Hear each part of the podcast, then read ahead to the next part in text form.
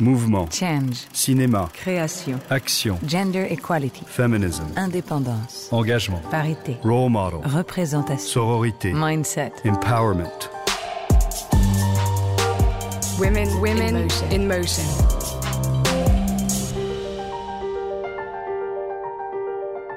Des femmes qui se débattent avec l'existence, l'amour, le couple et tentent, avec force, fantaisie et poésie, de redevenir maîtresses de leur destin. Tel est le cinéma de mon invitée, la réalisatrice et actrice Valérie Donzelli. Je suis Géraldine Saratia et vous écoutez Women in Motion, le podcast de Kering depuis 2015. Kering a en effet créé ce programme, Women in Motion, qui vise à mettre en lumière les femmes dans les arts et la culture. Depuis son premier long métrage, La Reine des Pommes, en 2009, succès critique et public, Valérie Donzelli développe un univers cinématographique riche et singulier, inspiré par Truffaut ou Demi, et dans lequel la fiction s'entrelace toujours avec le réel. Valérie Donzelli, qui adore créer des personnages, dit en effet toujours partir de sa vie pour écrire un film, ses ruptures, ses amours ou encore les difficultés auxquelles elle a dû faire face. Elle s'était ainsi inspirée de la maladie de son fils pour écrire le très beau La guerre est déclarée ou de son enfance pour signer la série Nona et ses sœurs. Cette année, elle est venue à Cannes présenter L'amour et les forêts, son dernier long métrage, un film sombre, tendu, un thriller psychologique adapté d'un roman d'Éric Reinhardt qui a trouvé écho en elle. Le film raconte à la fois une emprise, celle exercée par un homme, Melville Poupeau, sur une femme, interprétée par Virginie Efira, mais également l'émancipation de cette femme, rendue possible en grande partie grâce au soutien qu'elle reçoit des femmes qui l'entourent. Alors on va en parler dans cet épisode, ainsi que de son parcours, de sa vision du cinéma, de la façon aussi dont elle voit évoluer la société. Et pour commencer, on lui a demandé quelle place occupait le cinéma dans son enfance.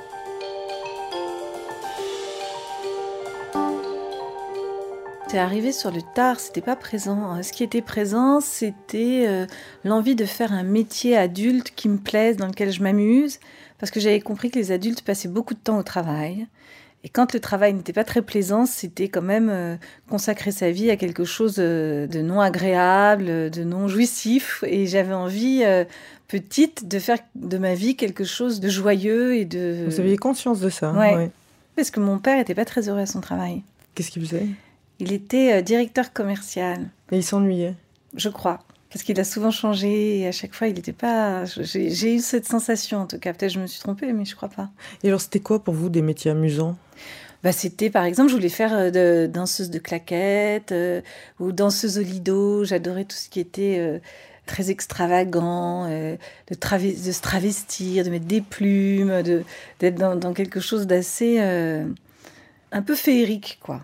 Et donc pas trop de films, pas trop de...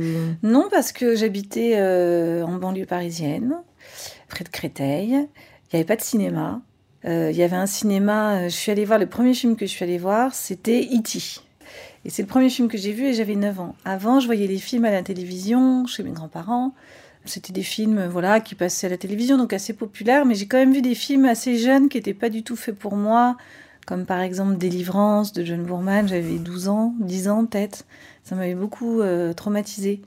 Mais j'avais pas un, un rapport euh, au cinéma parce que le cinéma ne faisait pas vraiment partie euh, de mon éducation. C'était une sorte de Mm. divertissement, mais pas plus que ça. Vous, vous n'aviez pas de fascination particulière pour des actrices Pas du tout. Du tout? Alors, j'ai jamais été fascinée. Alors, mes sœurs avaient des posters de Christophe Lambert, d'Isabelle Adjani, de Mel Gibson, à l'époque le Bounty et tout dans leur chambre. Moi, je n'avais pas du tout d'idole. À part euh, peut-être Madonna, euh, je, je refaisais un peu ses chansons dans ma chambre et tout, mais j'étais pas euh, en fascination pour les des stars. J'avais pas de poster dans ma chambre et tout ça. J'étais beaucoup plus dans un rapport à l'imaginaire en fait. J'étais pas très ancrée dans le dans la réalité. Vous inventiez beaucoup de Voilà. monde Alors, je m'enregistrais beaucoup avec mon magnétophone. Je faisais des émissions de radio, je racontais des histoires, je jouais à, à être speakerine. Donc, je refaisais toute la journée des programmes de télévision parce qu'en fait, la seule représentation des femmes à la télé, c'était les speakerines. Ouais. J'étais un peu fascinée par, euh, par toute cette génération euh, de speakerines comme ça, euh, Denise Fabre et compagnie, quoi, qui étaient très élégantes. Oui, toujours très élégant. Et en même temps, je trouvais que c'était un peu. euh, je sentais bien qu'il y avait un truc un peu réducteur. Je me dis quand même, elles sont toute la journée à parler. J'ai l'impression qu'elles étaient assises un peu en prison, quoi, dans une cage, et que toute la journée, elle devait dire des trucs pas très intéressants. Mais en même temps, je l'ai trouvée quand même assez bien habillée, assez élégante, très maquillée, très... euh, Alors finalement, vous aviez entamé des études d'architecture, Oui. vous avez fait quelques années, et puis vous avez bifurqué et vous avez décidé de devenir actrice. Oui, parce qu'en fait, quand j'étais petite, ma sœur voulait être actrice. Et elle voulait faire comme Sarah Bernard, mais elle était un petit peu timide. Et à l'école où on était, là où travaillait ma mère, elle était infirmière de l'école. Il y avait un petit atelier théâtre et ma sœur osait pas trop y aller toute seule, donc j'y suis allée avec elle. Et puis on s'est mis à jouer toutes les deux dans les pièces euh, de la prof de théâtre. Et puis il y a eu euh, une sorte de prix, parce qu'il y avait eu un jury pour une pièce qu'on avait jouée. Et puis moi j'ai eu le premier prix. Et elle, elle avait eu le deuxième prix. Et en fait, je crois que ça m'a un peu. Je me suis sentie un peu coupable parce que moi, je voulais pas forcément être actrice. Et donc, je me suis dit, bon, euh, je vais pas faire comme elle, euh, si son truc, euh, voilà. Donc, j'ai décidé d'arrêter, quoi. Et puis, donc, elle, a continué. Moi, j'ai fait des études d'architecture. Et puis, elle a arrêté d'être actrice. Et à ce moment-là, j'ai dit, bah, si t'arrêtes, moi, je reprends. J'avais déjà été repérée pour faire euh, aussi des publicités, des trucs. Enfin, je sentais que c'était quelque chose, un domaine euh, voilà, dans lequel j'avais peut-être une petite chance de faire quelque chose. Et j'ai décidé voilà, de me lancer là-dedans. Oui, donc vous faites le conservatoire. Et puis, Alors, euh, du, du dixième, parce oui. que le conservatoire national, je l'ai raté. le alors le conservatoire du 10e à Ouais. Paris, effectivement. Et puis, il y a un premier rôle très marquant qui vient tout de suite, c'est Martha Martha Ouais. de Sandrine Vessé, qui avait également fait euh, Y aura-t-il de la neige à Noël, Ouais. hein, qui avait été un film très très fort. Et donc, vous arrivez en 2001 euh, à la quinzaine du Festival de Cannes. Vous êtes beaucoup venu à Cannes dans votre carrière. C'est un grand souvenir, ça ce Ah oui, cette, ah oui, c'était fou parce que l'année d'avant, j'étais comment ça s'appelle agent d'accueil à la Vidéothèque de Paris, c'est l'ancien Forum des images, et j'avais été virée. Et euh, un an après, je me retrouve à la quinzaine des réalisateurs, enceinte, en présentant un film dans lequel je suis actrice. Et euh, il y avait le directeur de cette vidéothèque qui était là, et j'osais pas aller à la cérémonie parce que j'avais peur qu'on me fasse une réflexion, genre qu'est-ce que tu, vous faites ici? On vous a viré, du... c'est pas pour revenir. Et en fait, il avait été très gentil et il m'avait dit euh, j'ai bien fait de vous virer, vous n'aviez pas votre place là-bas.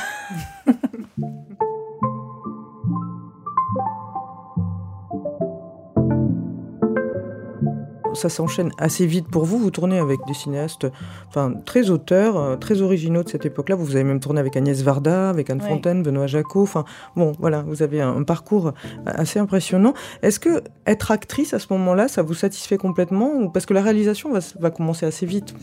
Oui, alors je pense que moi j'ai une, une carrière d'actrice un peu ratée et que c'est pour ça que j'ai fait des films aussi. C'est-à-dire que euh, l'expérience de Martha Martha, euh, j'ai adoré ça. J'ai adoré euh, être l'actrice d'une réalisatrice, avoir un rôle principal dans un film, porter un film et tout. C'est quelque chose de magnifique quand on est acteur, d'être regardé, d'être euh, sécurisé par un regard, euh, de dire les mots de quelqu'un. C'est très reposant aussi. D'ailleurs, j'ai commencé à écrire en même temps que j'ai commencé à être actrice, en fait. Et je crois que j'avais quand même des, des choses à dire. à je ne sais pas pourquoi, et c'était un petit peu plus fort que moi. Et j'ai commencé à, à- à écrire comme ça, mais pas tellement pour me mettre en scène, plus pour raconter des choses. Mais c'est après la maladie de mon fils que les choses se sont vraiment enclenchées. Parce que, en fait, ma carrière d'actrice, elle a été aussi interrompue par cet événement qui a été déterminant dans ma vie, qui a changé mon rapport à tout. En Donc fait. vous avez fait un film ensuite. enfin, Voilà, donc après j'ai fait un film et en fait je me suis rendu compte que euh, quelque part euh, le fait de faire des films, ça a réglé une question. C'est assez basique hein, de dire ça, je vais rien dire d'extraordinaire, mais ça règle la, la question du rapport euh, à la mort, c'est-à-dire au fait de disparaître. Et je crois que faire des films quelque part, c'est une façon de laisser une trace. Et je crois que ça a apaisé mon angoisse de mort. Et je pense que euh, à un moment donné, c'est par ce biais-là que j'ai voulu faire du cinéma.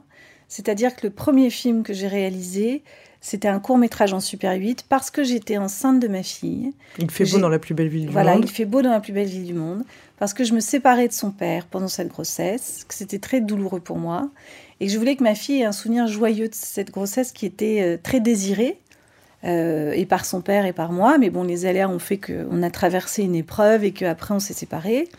C'était très important pour moi de lui laisser quelque chose d'heureux, de joyeux et de pas être une victime de ma situation. Et donc j'ai fait ce film pour elle. Et c'est un film dont je suis très fière, où je me filme enceinte. J'étais enceinte de, de 8 mois Et j'ai accouché un mois après de cette petite Rebecca qui est euh, un cadeau. Ouais, c'est un film que vous aviez fait en plus euh, sans attendre des aides, enfin que vous aviez un peu financé, fait dans l'urgence. Vous avez tout de suite été très proactive, je veux Ah oui, dire, dans votre rapport au cinéma, très artisanal aussi en même temps, à faire un peu tout, les costumes, avoir un rapport comme ça à la Oui. matière très fort. Oui, parce que en fait, d'un coup, je me suis dit, il n'y a rien qui m'empêche de rien. C'est-à-dire que tout ça me paraissait pas très compliqué. C'était déjà, je connaissais des, des bons techniciens parce que j'avais joué dans des films. Donc Céline Boson, j'avais écrit le scénario, j'ai montré le scénario, elle m'a dit super. J'ai dit écoute, je veux que ce soit un film, je veux que ce soit Marilyn Monroe comme du Technicolor, elle me dit bon, on le fait en Super 8. Elle avait une caméra, ça coûtait pas cher. J'emprunte un peu d'argent à mon cousin, je lui ai remboursé après. Puis hop, j'ai fait le film. Puis après, il y a un producteur qui a voulu le terminer. Puis le film est allé à la quinzaine des réalisateurs. Enfin, ça a été euh, voilà une espèce Ouais. de petit chemin comme ça, un peu gracieux, euh, qui a Ouais. un peu Bah, démarré euh, les choses. Votre filmographie, enfin, en tant que cinéaste, elle est un peu comme ça, parce qu'ensuite il y a La Reine des Pommes, votre premier long métrage, ça, Voilà. ça, ça sort en 2009, ça arrive assez vite. Pareil, ça rencontre un, un bon accueil critique et public tout de suite.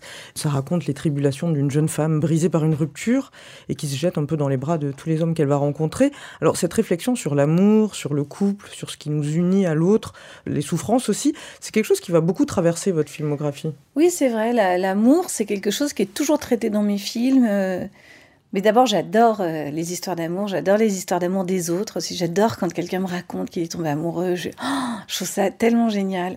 Je crois qu'il n'y a rien de plus fort que ça, en fait, que le sentiment amoureux, Mm. le fait de d'aimer quelqu'un, en pleurer, le fait d'être euh, à attendre un signe, un coup de fil, un truc, d'être comme une folle parce que euh, on a reçu un message ou parce qu'on on a passé deux heures avec la personne qu'on aime et tout. Je suis complètement euh, fascinée par ça et c'est vrai que c'est quelque chose qui existe dans tous mes films, Ouais. de plein de façons différentes. Exactement, même dans le dernier, on va en parler, mais c'est toujours ces questions-là. Vous, vous partez toujours de vous, vous vous servez de vous pour écrire, de périodes de votre vie, vous avez mentionné la maladie de votre fils, enfin, Ouais. la fiction, il y a un lien toujours constant dans votre vie entre vos créations et votre vie. Oui, c'est vrai. Alors, je suis beaucoup partie de moi pour écrire. Et d'ailleurs, à partir de ce moment-là, je jouais dans mes films. Et puis, quand j'ai commencé à, à adapter des œuvres dans lesquelles j'avais des similitudes, mais qui n'étaient pas directement liées à ma vie, j'ai bah, j'ai arrêté de jouer dans mes films. En fait, c'est assez Vous pensez à. Marguerite et Julien, oui, par, par exemple, exemple Marguerite et Julien, ou par exemple L'amour et les forêts. Quoi. C'est, il y a, il y a des choses, il y a des résonances. On y, on y voit euh, un rapport intime à l'œuvre. Sinon, on l'écrirait pas. On ne se sentirait pas euh, en connexion avec cette œuvre-là. Si on choisit d'adapter un livre, c'est pour des raisons euh, personnelles, évidemment. Tous les films sont personnels. Mais euh, c'est vrai que c'est moins euh, directement lié à ma vie que, par exemple, Notre-Dame, qui raconte les tribulations d'une femme complètement euh, surmenée euh, par la charge mentale et qui affronte Mm, mm. un échec et qui est architecte et qui se prend une, une critique désastreuse d'un concours qu'elle n'a pas présenté. Oui, et puis en même temps, c'était un film qui racontait aussi euh, ce à quoi doivent faire face euh, les femmes euh, Ah bah oui. de votre génération. L'addition des femmes, parce que je crois que les femmes sont une addition de choses. C'est-à-dire, Ouais. c'est pas parce qu'elles travaillent, c'est pas parce qu'elles ont des enfants qu'elles vont moins travailler. Elles ont des enfants, plus elles travaillent, plus elles s'occupent de la maison. C'était Delphine Seyrig qui disait les femmes sont des femmes de ménage gratis pour les hommes. Et c'est vrai, c'est vrai qu'on n'est pas rémunéré pour ça. Et souvent, on se retrouve à fabriquer la maison.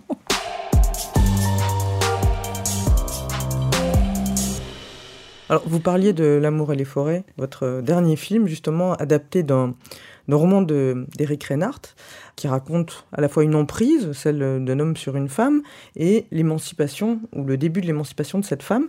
Vous disiez, on n'adapte pas les œuvres par hasard. Pourquoi ce livre? Qu'est-ce qui vous a intéressé? Parce que je me suis beaucoup identifiée euh, au personnage de Bénédicte Ombredane, qui est le nom du livre. Moi, je l'ai rebaptisé Blanche Renard, parce que je voulais que mon film ait une issue beaucoup plus positive que celle du livre, puisque dans le livre, elle meurt. Et moi, dans mon film, il n'était pas question de tenir le spectateur dans un suspense sordide, de savoir est-ce qu'elle va mourir ou pas. euh, est-ce que c'est un féminicide ou pas? Et l'histoire qu'elle va raconter, c'est euh, la sienne, en fait. Oui. Donc, elle va réussir à prendre la parole sur ce qu'elle a vécu. Ça, c'est déjà assez nouveau par rapport à ce type de récit, parce qu'habituellement, on est plutôt dans la, dans la tête du, Voilà. de l'agresseur. Exactement. Et moi, je voulais qu'on soit dans la tête de la victime, qu'on comprenne en fait la fragmentation de l'esprit quand on est dans des situations de sidération, parce qu'on n'a pas ce fonctionnement-là. Et quand on n'a pas ce fonctionnement-là, on ne sait pas avoir la défense nécessaire, la défense adéquate face aux agressions. Et euh, en fait, je me suis identifiée à Blanche Renard parce que comme elle, je suis quelqu'un d'assez idéaliste et j'ai toujours l'impression que les choses vont s'arranger. Et aussi parce que j'ai peur du conflit, comme elle. Et donc, je veux pas trop affronter l'autre. Et en affrontant pas l'autre, finalement, on finit aussi par euh, parfois se faire un peu bouffer, euh, parfois ne pas réussir à, à dire ce qu'on ressent. Donc, euh, petit à petit, on finit par plus trop habiter sa maison et c'est quelqu'un d'autre qui l'habite. Et on ne sait même plus comment penser. Et on a tout le temps de l'appréhension. Et en fait, c'était ça qui m'intéressait, c'était ça que j'avais envie de raconter, c'est comment on en arrive dans cette situation. Parce que je pense que pour les femmes précisément, c'est difficile de s'affranchir et c'est vraiment l'histoire d'un affranchissement. C'est-à-dire que c'est difficile pour des femmes qui font des métiers euh, qu'elles aiment, qui ont besoin de liberté, de dire bah voilà, j'ai besoin de cette liberté, j'ai besoin euh, que tu t'occupes des enfants autant que moi, il n'y a pas de raison que... Et en fait, il y a une espèce de, rapport de force comme ça qui s'installe, qui est assez fréquent et qui est un véritable combat pour les, les femmes, de s'affranchir de ça et d'oser dire bah non, en fait, j'ai les mêmes droits que toi, j'ai les mêmes droits, j'ai le droit à la même liberté, j'ai le droit d'avoir du temps libre aussi. Et donc Blanche, eh ben, tout ça, elle le fait pas. Et euh, résultat, elle se retrouve complètement euh, dans la toile d'araignée qu'a tissé son mari et elle se retrouve prise au piège sans plus aucune liberté jusqu'à ne plus avoir d'argent en fait. Vous avez signé cette adaptation euh, avec Audrey Diwan? Comment ça s'est passé la collaboration avec Audrey? Ah, ça s'est merveilleusement bien passé. Euh, Audrey est une fille très brillante, très intelligente et on est assez complémentaires en fait. Donc euh, j'ai l'impression que ça a été quelque chose de très vertueux. Euh, ce travail qu'on a effectué ensemble, parce qu'elle est, euh, est vraiment au service du film et de l'histoire et de ce que moi j'ai en tête, ce qui n'est pas toujours facile à décrypter. Et elle arrive à faire accoucher l'auteur. Donc c'est vachement intéressant. Alors vous le disiez, l'héroïne de ce film, enfin le personnage principal en tout cas qui va tomber sous emprise, elle s'appelle Blanche et elle a une sœur jumelle qui s'appelle mmh. Rose. Et ce lien finalement, euh, sororal, ce lien de sœur, il échappe à Grégoire Lamoureux, qui est le mari de, de, Blanche. Il peut rien contre ce lien, il le déteste, ce lien d'ailleurs. Et en même temps, Rose, dans le film, c'est aussi une métaphore, c'est une partie d'elle-même, en fait. Bien Comment sûr. vous avez pensé ce, cette relation-là. Ce qui m'intéressait, c'était l'idée qu'il y ait ces sœurs jumelles, que ce soit la même actrice qui les joue, comme un reflet d'elle-même. C'est-à-dire que on est tous un peu Blanche et Rose. On a tous à la fois une espèce de manque de confiance en soi, de problème d'estime, et en même temps, on est aussi capable, dans certaines situations, de pouvoir s'affirmer, quoi. Sauf qu'il y a des personnes avec qui ça fonctionne dans un sens et des personnes avec qui ça fonctionne pas dans, dans, dans ce sens-là. Pour moi, c'était très important de montrer cette espèce de double facette de l'actrice et de ce personnage de jumelle qui est presque la même femme, quoi. Oui. Et comme le film, je le voulais très mental, en fait, ça jouait, ça accentuait cette ambiguïté mentale. Et puis, je me suis dit, même si c'était très casse-gueule de proposer à Virginie de jouer les deux rôles, que de toute façon, je pouvais me reposer sur sa force d'interprétation. Et à un moment donné, elles ont la même coiffure et on voit laquelle est laquelle, alors que c'est vraiment les mêmes, quoi. Au final, moi, j'avais même oublié que c'était la même actrice. Donc, quand je finissais une scène avec Rose, je disais, est-ce qu'on peut avoir Blanche là pour tourner? Elle me disait, oui, il faut qu'elle se prépare. Je dis, mais comment ça, elle n'est pas prête? Maintenant, elle vient de partir, en fait, il faut la changer. mais euh, non, je trouvais ça intéressant, en tout cas, parce que ce lien de sœur jumelle, c'est un lien indéfectible. Et bien évidemment, pour un, un homme comme Greg Lamoureux, avec sa maladie euh, de d'aimer Blanche comme un trophée et de vouloir ne l'avoir que pour lui, il allait se heurter à cette ultime... C'est l'ultime conquête pour lui. Oui. Alors il y a ces deux sœurs dans le film, et puis il y a d'autres femmes aussi. Il y a euh, le personnage qui est interprété par Virginie Ledoyen, oui. qui va vraiment être très important et qui va permettre à Blanche de s'émanciper aussi, hein, dans oui. le, le, regard qu'elle porte sur sa relation. Elle va l'aider à, à, se décaler. Il y a également l'avocate, en fait, qui est très importante. Cette constellation de femmes comme ça, elle est très importante dans le récit pour. euh, D'abord, euh, moi, je, je, crois beaucoup euh, aux relations féminines. Je suis euh, j'ai beaucoup d'amis femmes autour de moi. C'est euh, c'est très important dans ma vie, les femmes, vraiment. Et je trouve que c'est important de dire que les femmes s'aiment et que les femmes ne sont pas des rivales entre elles. Et c'est vrai que moi, je suis bien en présence des femmes. Je, je me sens dans un terrain euh, que je connais. Vous travaillez beaucoup euh, avec des femmes. Et je travaille beaucoup avec des femmes. Et c'est marrant parce que même quand j'étais actrice, je travaillais beaucoup avec des femmes. Et je pense que je travaillais beaucoup avec des femmes parce que il euh, n'y avait pas besoin d'avoir cette espèce de rapport de séduction. Alors, quand on est acteur, on est toujours dans un rapport euh, un peu où, la séduction existe par le biais de la caméra, etc. Donc, on, il faut être désirable par le réalisateur qui nous désire, etc. Il y a toujours cette question de désir, mais qui est liée dans un truc de, dans un contexte de travail, dans un cadre précis. Deux choses étaient importantes. C'était que Blanche Renard s'affranchisse par elle-même de son histoire. Pas par exemple grâce à la petite histoire Voilà. d'amour qu'elle va vivre, enfin l'histoire d'amour, la petite romance. Oui, euh, pas par un homme, bulle, pas par ouais. une histoire d'amour, par elle, en fait. Qu'elle devient active et qu'elle devient euh, actrice de sa vie et, et qu'elle reprenne possession de sa vie. Et puis que les personnes qui l'aident autour d'elle soient des femmes parce que, euh, d'abord, c'était comme ça dans le livre. Le personnage de Virginie Doyen, il existe dans le livre, il est très, très, très important. C'est un moment très important dans le livre que j'aimais beaucoup. Et en fait, c'est une fille qui, justement, euh, malgré son côté border, est quand même euh, assez solide, quoi. Elle a des et- limites justement. Voilà, et en fait, euh, l'autre, euh, elle ne le laisse pas du tout pénétrer sa maison, quoi. Elle lui dit, toi, tu restes à la porte, euh, j'ai bien vu qui t'étais. Et d'ailleurs, il en est assez déstabilisé, quoi.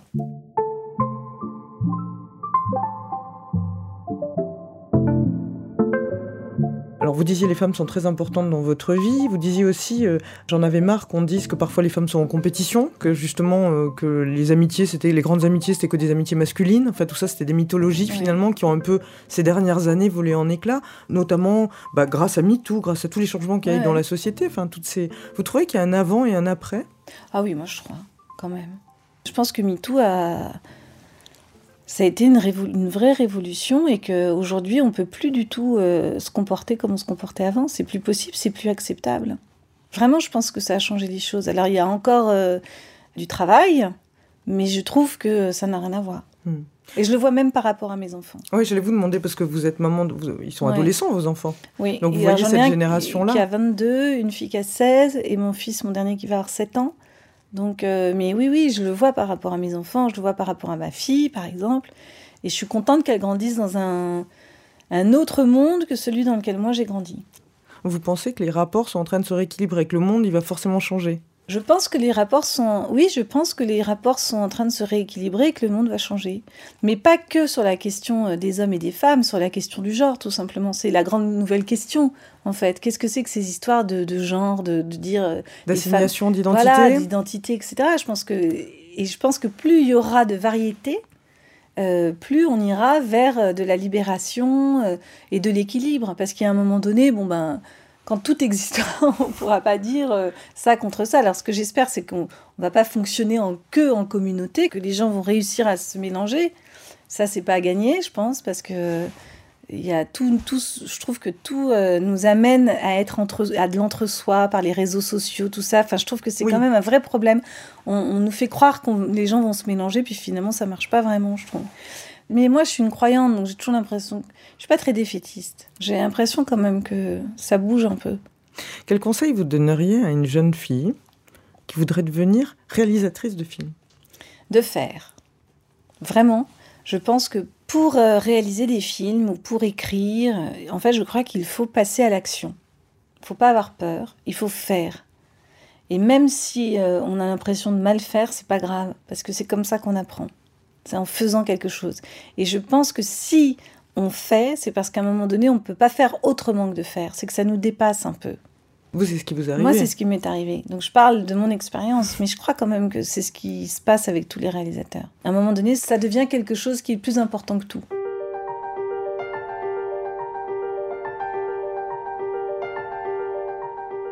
C'est la fin de cet épisode. J'espère qu'il vous aura plu, qu'il vous aura donné envie d'échanger, de réagir, de partager. N'hésitez pas à nous suivre et à nous écrire sur les réseaux sociaux de Kering sous le hashtag Women in Motion et de vous rendre sur www.kering.com pour en apprendre davantage sur le programme Women in Motion. À très bientôt pour de nouveaux épisodes à la découverte de ces femmes, actrices du changement.